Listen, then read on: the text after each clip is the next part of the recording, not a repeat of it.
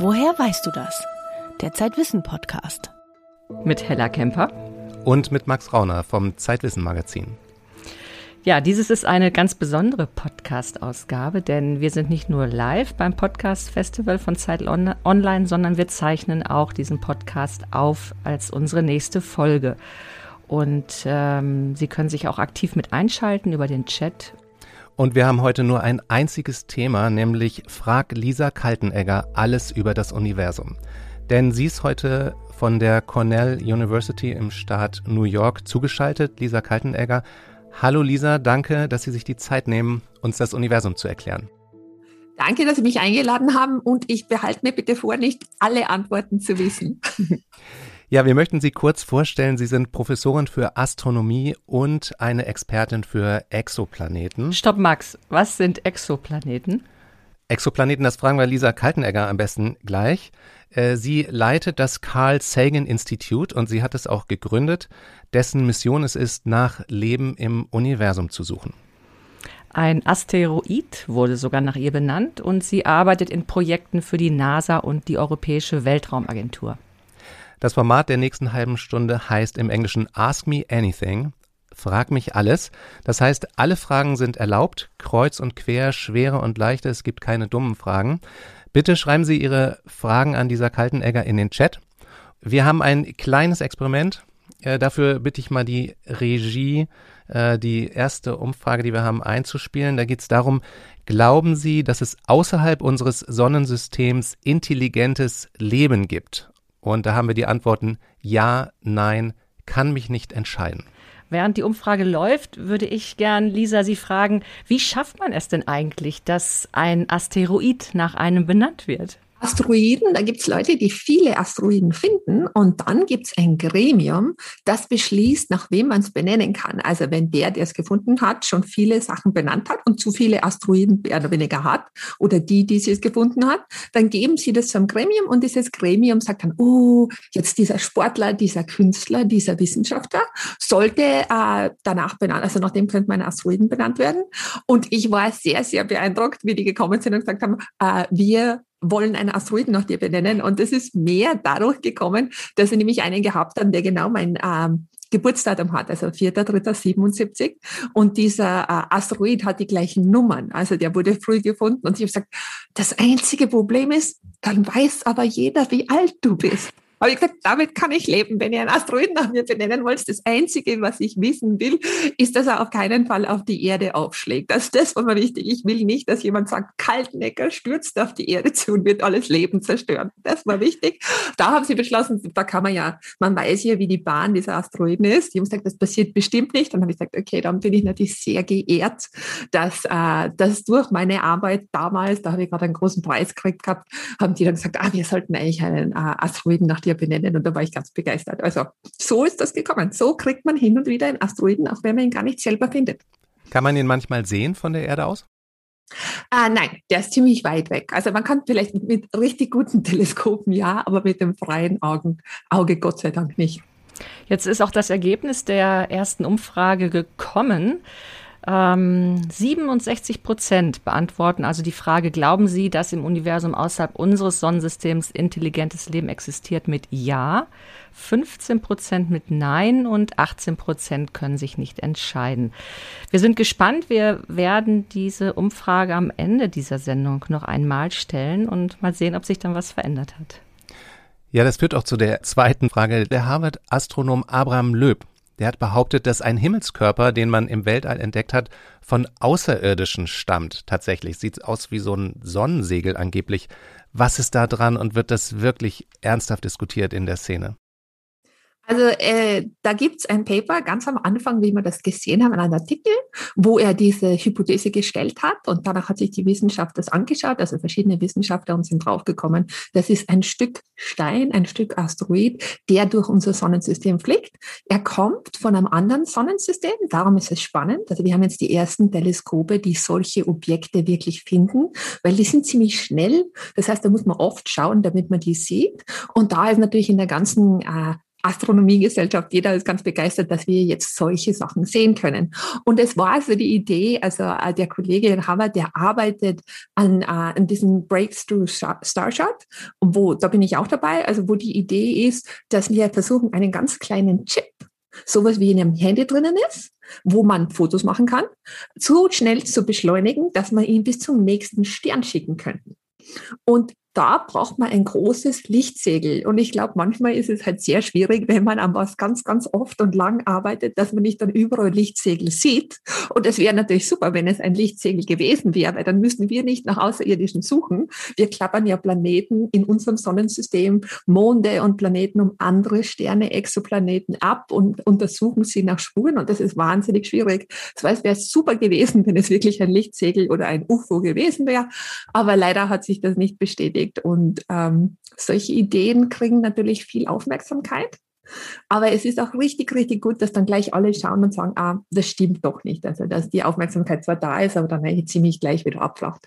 Ich glaube, es ist in letzter Zeit noch ein bisschen aufgekommen, weil er ein Buch dazu geschrieben hat, was sehr interessant ist. Nur Bücher werden natürlich nicht ähm, auf äh, die Korrektheit, auch wenn es Sachbücher sind, ähm, durchgeschaut. Das heißt, wenn man eine gute Idee hat oder glaubt, so könnte es sein, kann man ein Buch publizieren. Und da, glaube ich, ist es gerade wieder ziemlich aufgeflammt, diese Idee. Aber in der Wissenschaft ist es so lang vorbei. Wir haben im Chat jetzt hier die ersten Fragen und da geht es auch um einen Menschen, der sehr publicity-trächtig ist. Was halten Sie von Elon Musks Plänen, den Mars zu besiedeln, fragt K.S.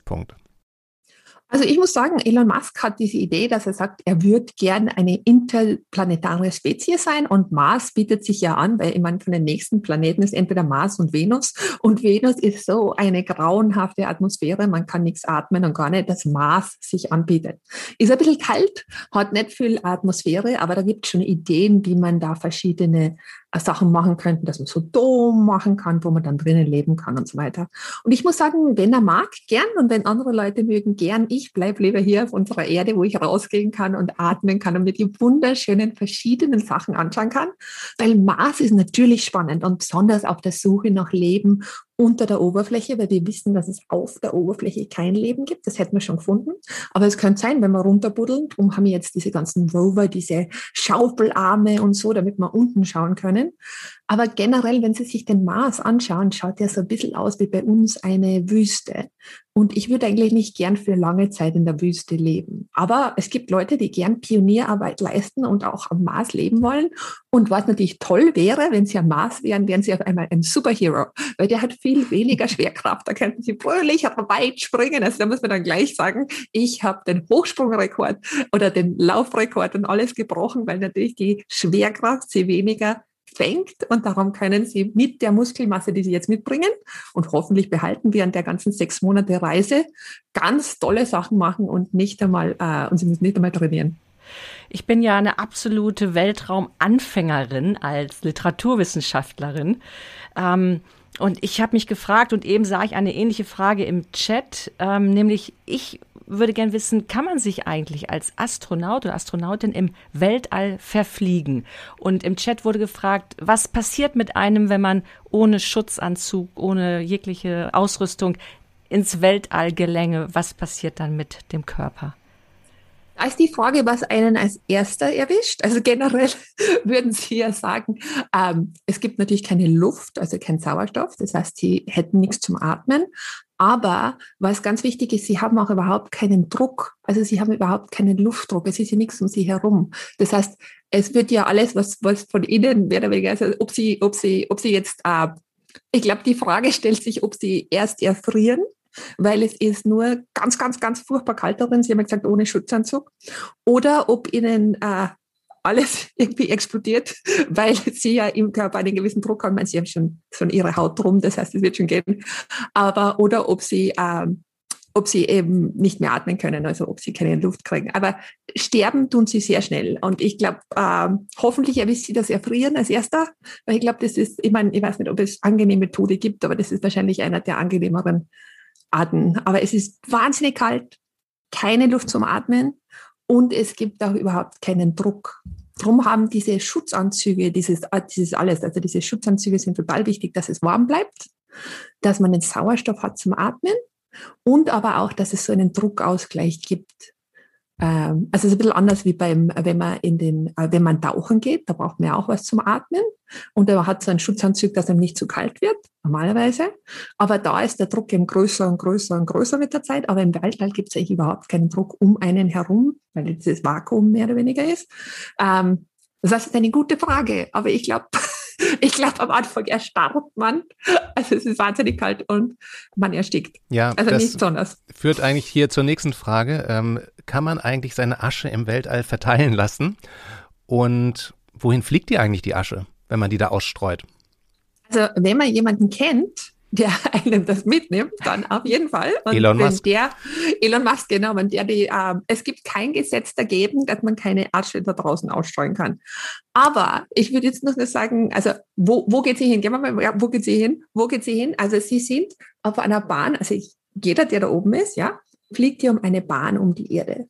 Das heißt, da ist aber auch wenn sie weit genug oben sind, also wo kein, keine Luft mehr ist, das heißt, das ist das nicht mehr abbremst im Weltall, dann ist es so, dass das ja eigentlich für immer fliegt oder ziemlich für immer fliegt, wenn sie weit genug oben sind. Jetzt ist aber das Problem, das fliegt ziemlich immer. Das heißt, wenn Sie das machen mit der Asche und wenn Sie jemanden finden, der das für Sie macht, bitte, das ist jetzt, das ist jetzt äh, vielleicht nicht so ähm, angenehm, bitte die Knochensplitter rausgeben, weil die würden nämlich die ganzen Satelliten in der gleichen Bahn zerstören. Weil die sind natürlich, was man sich äh, da vorstellen muss, das ist alles wahnsinnig schnell unterwegs und das sind zwar ganz kleine Teile, aber wenn es wahnsinnig schnell unterwegs ist, dann kann das natürlich Löcher in alles machen und auch in die Schutzanzüge der Astronauten. Das heißt, wenn da oben ein Satellit explodiert oder da war ja vor einiger Zeit diese, da sind zwei Satelliten zusammengecrashed und dann gibt es jetzt lauter so Bröckelchen von diesen Satelliten. Ein paar von denen kommen weit genug runter, dass sie dann durch die Reibung mit der Erde reinfallen, in die Erdatmosphäre und verglühen. Alles okay. Aber ein paar von denen fliegen fröhlich vor sich hin und da müssen wir dann wissen, wo die sind, damit wir, wenn wir andere Satelliten rauffliegen, nicht durch die Wolke durchfliegen und dann lauter Löcher kriegen ist ein bisschen weniger schlimm, wenn es ein Satellit ist, der was messen muss, also oder ein Roboter für Mars ist zwar nicht gut und kommt vielleicht dann mehr an beim Mars, aber wenn Sie eine bemannte Raumfahrt draufschicken, wollen Sie auf keinen Fall irgendwo ein Loch. Gibt es denn sowas wie Verkehrsregeln im Weltall? Rechts vor links? Es gibt Verkehrsregeln im Weltall, es gibt kein rechts vor links, soweit ich weiß. Aber die Verkehrsregeln sind mehr oder weniger, wenn sie was raufschießen und da oben sind ja schon Sachen, müssen sie natürlich schauen, dass sie nichts davon treffen. Das wäre natürlich sehr praktisch, weil wenn sie da mehr oder weniger, sie können, das ist ja das Problem, wenn die Leute davon reden, ah, weaponized space, also wir könnten ja jetzt unsere ganzen Gewehre und so oder unsere ganzen Waffen in den Space geben oder wir könnten die Sachen abschießen. Und da gibt es eben jetzt äh, diese Idee international, dass wir den Space, dass wir den Weltraum nicht als Waffe verwenden, weil das geht natürlich. Sie können von herunten Satelliten abschießen, nicht einfach, aber geht. Sie könnten eine Rakete raufschicken und den da machen und dann lauter mehr oder weniger äh, Teilchen haben, die dann so pulverisiert durch diese ganze ähm, ganze Bahn, Umlaufbahn gehen. Aber da haben wir eigentlich alle bis jetzt, alle, die in den Weltraum können, haben dann gesagt, das machen wir nicht. Weil wenn das einer macht, dann kann kein Mensch mehr rauf. Also man kann ja dann, diese Wolke kann ja dann nicht sagen, ich habe es gemacht, also mich trifft es jetzt nicht. Das stimmt natürlich nicht. Es trifft jeden, der in der Umlaufbahn ist. Hm. Wir haben noch eine politische Frage hier im Chat. Wie lässt es sich rechtfertigen, Milliarden in die Raumfahrt zu pumpen, wenn wir so viele Probleme auf der Erde haben? Das ist immer eine ganz gute Frage. Und die Frage da ist natürlich, also ich kann Ihnen die Antwort geben, die, die Standardantwort, die sagt, ja, wir haben sehr, sehr viele Technologien entwickelt für den Weltraum, die dann wahnsinnig äh, gut angewendet werden, werden hier auf der Erde, ob es jetzt von irgendeinem Digital-Imaging für Krebs oder für andere Sachen. Es gibt Materialwissenschaften, es gibt ganz viele Sachen, weil sie in diesem extremen Weltraum natürlich ganz, ganz andere Ansprüche stellen und dann draufkommen, ah, das ist die Lösung für große Probleme hier auf der Erde auch. Aber ich würde sagen, persönlich für mich ist es erstens, wir geben einen ganz kleinen Teil vom Geld, das wir zum Beispiel für die Waffenindustrie ausgeben oder fürs Militär, aus für den Weltraum. Aber dieser Weltraum hat für mich auch was ganz Besonderes, weil es uns verbindet in unserer Suche und in unserer wir sind zusammen auf dieser Erde. Also wenn Sie mit Leuten reden, die im Weltraum arbeiten, da können Sie, weil wir jetzt gesagt haben, politisch, da kommt es eigentlich nicht darauf an, ob diese Person ich nehme jetzt mal quer durch, ein Amerikaner ist oder ein Chinese oder ein Russe oder ein Europäer oder von irgendwo anders her, sondern die Leute arbeiten an einem Projekt zusammen. Und es hat auch geheißen, im, äh, wie, wie Amerika und äh, das mit dem Kalten Krieg damals waren, das waren die letzten Kommunikationsbrücken, die abgebrochen sind bei den ganzen Wissenschaftler. Sagt haben, wir sind alle auf diesem kleinen blauen Planet. Wir versuchen, den Planet zu beschützen. Also diese Grenzen sind ja teilweise richtig schwierig, weil wenn wir jetzt die Luft nicht verschmutzen, aber der neben uns schon, trifft es uns trotzdem. Also da so ein internationales Netz zu bilden. Und ich denke mal, vom Weltraum aus die Erde zu sehen, da sieht man wirklich, hinter mir zum Beispiel ist ein Bild von der Erde, da sehen Sie, wie dünn unsere Atmosphäre ist, wie wunderschön natürlich, aber wie dünn und verletzlich das ist. Also auf das muss man aufpassen, weil das hält uns davon ab, dass wir ersticken oder erfrieren im Weltraum, diese wunderschöne Luft, die um uns herum ist. Und ich glaube, ein Blick an den Himmel interessiert viele und bringt viele dazu, jetzt vielleicht nicht in die Waffentechnik zu gehen, sondern in die Weltraumforschung und da was zu machen, was uns vielleicht allen hilft, als was uns allen die Köpfe einschlägt. Könnte man sagen, dass Astronominnen und Astronomen per se äh, demütiger sind? Oh, ich würde sagen, das kommt ganz drauf an. Es gibt arrogante Leute überall. Also, aber ich muss sagen, was schon ist, was Sie sehen, sind diese Zusammenhänge. Ich glaube oft, wenn man im normalen Leben eben steht, dass wenn man nicht Astronomie macht, wenn man nicht zu den Sternen raufschaut, ist es ja schwierig zu sehen, wie jetzt die Aktion hier darüber schlägt. Also zum Beispiel, wenn jetzt jemand da ganz viel Kohle verbrannt, verbrennt, wie das den ganzen Planeten ähm, ähm, verändert, mehr oder weniger. Solche Sachen sind für uns sehr einfach, weil wir Planeten als ganze Einheit sehen, generell als Astronomen, auch Sterne. Also wir sehen unsere Sonne als Stern, aber es ist natürlich nur einer. Und was ich wirklich schön finde, und da ist die Frage, ob sie das demütiger macht oder nicht. Ich meine, was bestimmt ist, Sie wissen, dass Sie ein kleiner Stein in diesem riesigen, faszinierenden Puzzle sind. Aber was ich total spannend finde, ist einfach, wenn Sie am Abend an den Sternenhimmel schauen, dann sehen Sie diese wunderschönen Lichtpunkte. Das sind andere Sonnen mit anderen Planeten, also mit diesen Exoplaneten. Aber Licht braucht Zeit, um durchs Weltall zu fahren. Das ist genauso zu wandern, genauso wie wenn Sie mit dem Auto fahren. Äh, und zwar, was das heißt, ist, dass alles, was Sie am Himmel sehen, ist schon passiert. Und je nachdem, wie weit weg das ist, ist es immer vor längerer und längerer Zeit passiert, weil das Licht jetzt gerade bei uns ankommt und uns die Information gibt. Das heißt, Ihr Blick an den Sternenhimmel jeden Tag, und das kann jeder machen, ist ein Blick zurück in die Zeit, und darum wissen wir auch, wie das Weltall angefangen hat, weil wir immer weiter wegschauen können mit immer größeren Teleskopen. Aber ich finde es schön, dass es mich im Raum, ich weiß, wo wir sind als Erde, wir gehen um die Sonne herum, die Sonne kreist um das Zentrum unserer Galaxie, unsere Galaxie fliegt durch die Gegend mit anderen Galaxien. Und in der Zeit sind wir genauso eingebettet in und wenn ich raufschaue auf den Himmel, sehe ich mehr oder weniger, wenn ich mag, wenn ich sagen wir mal, sagen wir, ich bin jetzt, äh, oder Sie kennen jetzt jemanden, der 20 ist, kann ich mir einen Stern aussuchen und sagen, der Stern ist 20 Lichtjahre weg. Das heißt, das Licht, das heute ankommt, diese Nacht, wurde ausgesendet, als du geboren wurdest. Hm. Und ich finde, das ist schön. Lisa, jetzt kommt eine kleine Herausforderung, weil wir nur noch acht Minuten haben. Oh, sorry. Und äh, kein Problem. Wir müssen jetzt noch mal ein paar Sachen hier mh, hm, für unsere Hörerinnen und Hörer im Chat beantworten. Sind die Fußabdrücke von Armstrong immer noch zu sehen auf dem Mond? Ja. Und die amerikanische Flagge von einst? Wahrscheinlich umgefallen, wie das Ganze wieder weggeflogen ist. Aber sie ist noch dort. Aber sie wird nicht stehen, weil die haben es nicht so weit reingebracht, wie sie es gedacht haben, weil das Gestein ein bisschen härter war, als sie dachten. Sehen die Planetensysteme, die wir bisher gefunden haben, ähnlich aus wie unseres? Gibt es also häufig Felsplaneten in der habitablen Zone? Wir sehen ganz verschiedene und deshalb, weil wir leichter die heißen, die schneller um den, die näher beim Stern sind, finden. Und dadurch finden wir eine ganz, ganz, ganz große Vielfalt. Wir finden schön langsam Systeme wie unseres, aber ist nicht die Norm. Ist aber auch nicht speziell. Also insofern, wir passen gut rein. Und einer von fünf Sternen hat einen Planeten im richtigen Abstand, das nicht so heiß ist und nicht so kalt, und klein genug, dass es eine andere Erde sein könnte. Und mit 200 Milliarden Sternen in unserer Galaxie allein stehen die Chancen eigentlich ganz gut, dass wir was Interessantes finden, hoffe ich. Wow. Ja, dann hier die nächste Frage schließt daran an. Äh, Kohlenstoff. Ja, man, es ist ja auch die Rede von Kohlenstoffchauvinismus, weil wir immer davon ausgehen, dass Außerirdische, so wie wir, aus Kohlenwasserstoffmolekülen aufgebaut sind. Und die Frage, ob doch dieses äh, Leben nicht auch ganz anders aussehen könnte, auf anderen Atomen basierend. Könnte. Nur äh, es gibt Kohlenstoff, Sauerstoff und Wasserstoff überall im Universum in großen Mengen. Das heißt, sie brauchen eine äh, Umgebung, wo das Leben die Sachen, die ganz, ganz viel da sind, einfach links liegen lässt und was anderes nimmt, wie zum Beispiel Silikat oder Silikon werden oft beobachtet oder werden halt oft aufgebracht in dieser Diskussion.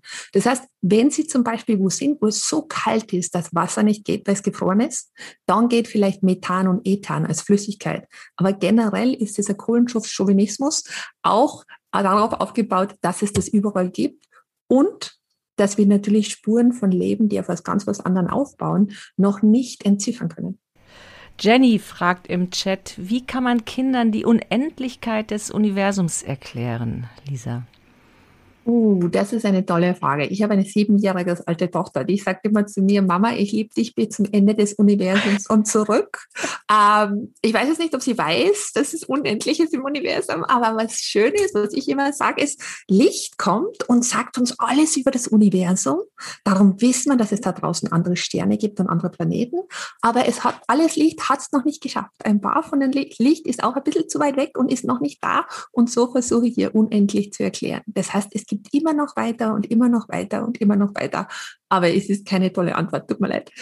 Ja, es ist schwer, sich das vorzustellen. Wie groß ist denn unser Sonnensystem überhaupt im Vergleich zum unendlich großen Weltall?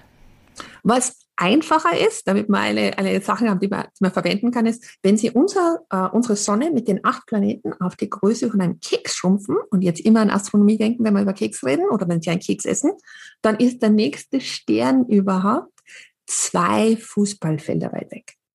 Wenn Sie es jetzt auf die Galaxie umlegen wollen, das Licht von der Sonne braucht acht Minuten bis zu uns. Das Licht von einer Ecke von unserer Galaxie zur anderen Ecke von unserer Galaxie braucht 100.000 Jahre. Das heißt, ich kann sie mit der Galaxie in Verbindung setzen, aber ich glaube, danach macht es eigentlich fast keinen Sinn mehr, weil dann ist unser Planetensystem einfach so wahnsinnig klein. Aber ich mag das mit Keks und mit dem Fußballfeld, weil dann kann man gleich über Wissenschaft reden, egal ob es bei Sport ist oder wenn man beim Kaffee sitzt. Lisa, Sie sind ja, das haben das Carl Sagan Institut begründet und äh, Carl Sagan, der hat diese goldenen Schallplatten gestaltet, die auf den Voyager-Satelliten ganz weit raus ins Weltall fliegen. Es ist ja durchaus umstritten, soll man überhaupt mit Aliens Kontakt aufnehmen? Sie könnten ja auch kommen und uns äh, kaputt bombardieren. Dazu haben wir noch eine Frage äh, vorbereitet. Lennart, können wir die nochmal stellen? Ähm, sollen wir mit außerirdischen Intelligenzen Kontakt aufnehmen? Ja, nein, habe ich keine Meinung zu. Und während Sie abstimmen, dieser, äh, sagen Sie doch mal, wie Sie dazu stehen. Ähm, die Leben auf der Erde hat unsere Erde immer schon verändert vor zweieinhalb Milliarden Jahren hat Leben Sauerstoff begonnen zu produzieren und dadurch unsere ganze Atmosphäre verändert. Wir machen das jetzt auch mit dem Klimawandel. Und das ist nicht, dass es was Neues ist, sondern dass man einfach eine Strategie braucht, um das so zu führen, dass man nicht den Lebensraum für uns eben schlecht machen. Aber wenn wir das jetzt mit reinnehmen, dann ist es zwar so, dass wir erst seit 100 Jahren Radiowellen da rausschicken, obwohl wir es gar nicht wollen. Also es war einfach Radio geht da raus. Aber seit zweieinhalb Milliarden Jahren, wenn jemand so weit ist wie wir mit der Technologie, würden die seit zwei, bisschen mehr als zwei Milliarden Jahren wissen, dass es Leben auf diesem Planeten, auf der Erde gibt. Das heißt, Verstecken ist ein bisschen schwierig, weil dann müssen wir den Sauerstoff aus unserer Atmosphäre rausnehmen, was ein bisschen schlecht wäre für uns. Und dann ist natürlich die Frage, was heißt es, ob es jetzt intelligentes Leben gibt oder technologisches Leben? Und wenn die, die, die, die Distanzen im Universum so riesig sind, ich habe ja gesagt, das Keks ist unser Sonnensystem und dann zwei Fußballfelder in diesem kosmischen Vergleich zum nächsten Stern. Würden Sie wirklich all das, all das Geld und all die Zeit investieren, nur um zu kommen und jemanden da jetzt dahin zu bomben? Ich meine, ich weiß es nicht. Ich, ich habe große Hoffnungen, dass die Leute oder die Zivilisationen, wenn es es draußen gibt, die so weit kommen, dass sie zwischen den Sternen wandern können, auch so weit kommen, dass sie nicht sofort den anderen die Köpfe einschlagen. Glauben Sie an Gott, Lisa? Ich glaube, dass es was gibt. Ich glaube, dass es was gibt da draußen. Äh, was es jetzt genau ist, kann ich nicht sagen, aber ich fühle mich eingebettet. Und das heißt, ob das jetzt einfach die Sternenwelt um mich herum ist, ob das ein Gott ist, ob das viele Götter sind, ob, ob das äh, einfach so ein Wesen ist. Ich fühle irgendwie, dass es da mehr gibt. Und ich glaube, manchmal, wenn man dieses wunderschöne Universum sieht, denkt man sich, wir teilen das hoffentlich mit ganz, ganz, ganz vielen anderen Lebensformen da draußen. Weil es wäre doch so spannend, auch mal rauszukriegen, ob es da auch noch jemanden gibt. Und dann natürlich, vielleicht will jemand mit uns reden, noch besser. Dann hält man auch Informationen von einer anderen Ecke unserer Galaxie. Und da ist auch die Antwort unserer Umfrage, nämlich 64 äh, Prozent äh, finden, dass wir Signale ins All aussenden sollen, um außerirdische Lebewesen aufzuspüren. 18 Prozent sagen Nein und 17 können sich nicht entscheiden. Was wir eigentlich machen, ist, wir hören nur. Also wir machen alles eigentlich sehr passiv, weil es diese, diesen Konsens nicht gibt, was wir machen sollen und auch wo wir hinschicken sollen. Weil wir wissen noch nicht genau, wo es Leben im All geben könnte. Und dieses Jahr, am Ende von diesem Jahr, fliegen wir das James Webb Space Telescope, das 6,5 Meter Durchmesser hat und zum ersten Mal genug Licht einfangen kann damit wir in die Luft von diesen anderen kleinen Planeten, die im richtigen Abstand sind, reinschauen können, hoffentlich Spuren von Leben, wie wir es auf der Erde machen, dort finden können. Aber es wird wahnsinnig schwierig. Das wird total schwierig zu machen. Also es ist nicht jetzt, dass wir das jetzt so machen können, sondern da werden ganz, ganz viele Leute verzweifelt dran arbeiten, an der technischen Möglichkeit, dass das doch geht. Aber es ist eigentlich total spannend, dass wir genau an dieser Kippe stehen wo wir vielleicht rauskriegen, ob wir allein sind im Universum. Jetzt müssen wir gleich Schluss machen. Nicht? Wir machen nochmal die Abstimmung vom ersten Mal. Äh, liebe Regie, bitte einmal äh, einblenden. Wir wollen gucken, ob Lisa Kaltenegger einige von Ihnen überzeugt hat, äh, dass es vielleicht doch außerirdisches, intelligentes Leben gibt. Also nochmal, glauben Sie, dass im Universum außerhalb unseres Sonnensystems intelligentes Leben existiert? Ja, nein, kann mich nicht entscheiden bis das Ergebnis kommt. Ja, Sie wollten was sagen, Lisa. Ich wollte gerade sagen, dabei habe ich überhaupt keine Werbekampagne geführt. Ich habe ich hab nämlich eigentlich auch keine, weil ich muss sagen, es ist eigentlich sehr spannend, einfach diese Suche zu machen. Gibt es Leben da draußen? Wir haben genug Planeten, die im richtigen Abstand sind, aber dann auf der anderen Seite ist, wie einfach ist das Leben entsteht, weiß natürlich wieder keiner. Aber hoffentlich, weil the numbers are forever in your favor. Das ist von, von ähm, von am, am, am Buch. Äh, aber ja, die Nummern sind gut, aber wir wissen nicht, ob es Leben gibt und wie weit es sich entwickelt. Aber hoffentlich dauert es nicht mehr lang und wir kriegen es raus. Ja, und die letzte Umfrage zeigt tatsächlich, dass Sie einige der Zuhörer und Zuschauerinnen überzeugen konnten. Jetzt sind wir nämlich bei 80 Prozent, die an intelligentes Leben außerhalb unseres Sonnensystems glauben. Ähm, Max, hast du den Wert der Eingangsumfrage? Nee, ich habe es mir nicht aufgeschrieben vorhin. Aber 67. Ah, super. ich habe mir das aufgeschrieben, ich mag das immer gern wissen, weil ich muss sagen, ich weiß es ja auch nicht. Und das wahnsinnig Spannende ist, dass ich nicht, dass ich jetzt schon lange nicht mehr glauben muss, sondern wir wissen es jetzt bald. Und wie wissen wir es? Indem wir es messen, indem wir ganz, ganz, ganz genau draufschauen, viele andere Leute mit aller Skepsis, die sie haben, auf diese Daten schmeißen und dann, wenn wir es uns nicht anders erklären können, als dass es das Leben gibt, dann fangen wir zum Feiern an. Vielen, vielen Dank, Lisa, dass Sie bei uns waren. Und ganz schnell will ich noch Ihr Buch empfehlen, Sind wir allein im Universum? Es ist im Ecowind Verlag erschienen. Und wir bedanken uns bei allen Zuhörerinnen und Zuhörern vom Zeit Podcast Festival, allen, die hier mitdiskutiert haben.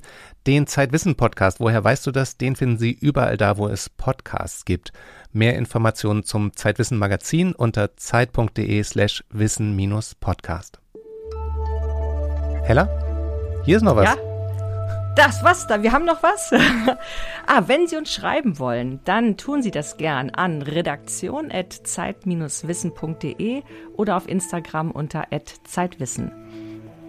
Ich bin Hella Kemper und ich bin Max Rauner. Bis bald.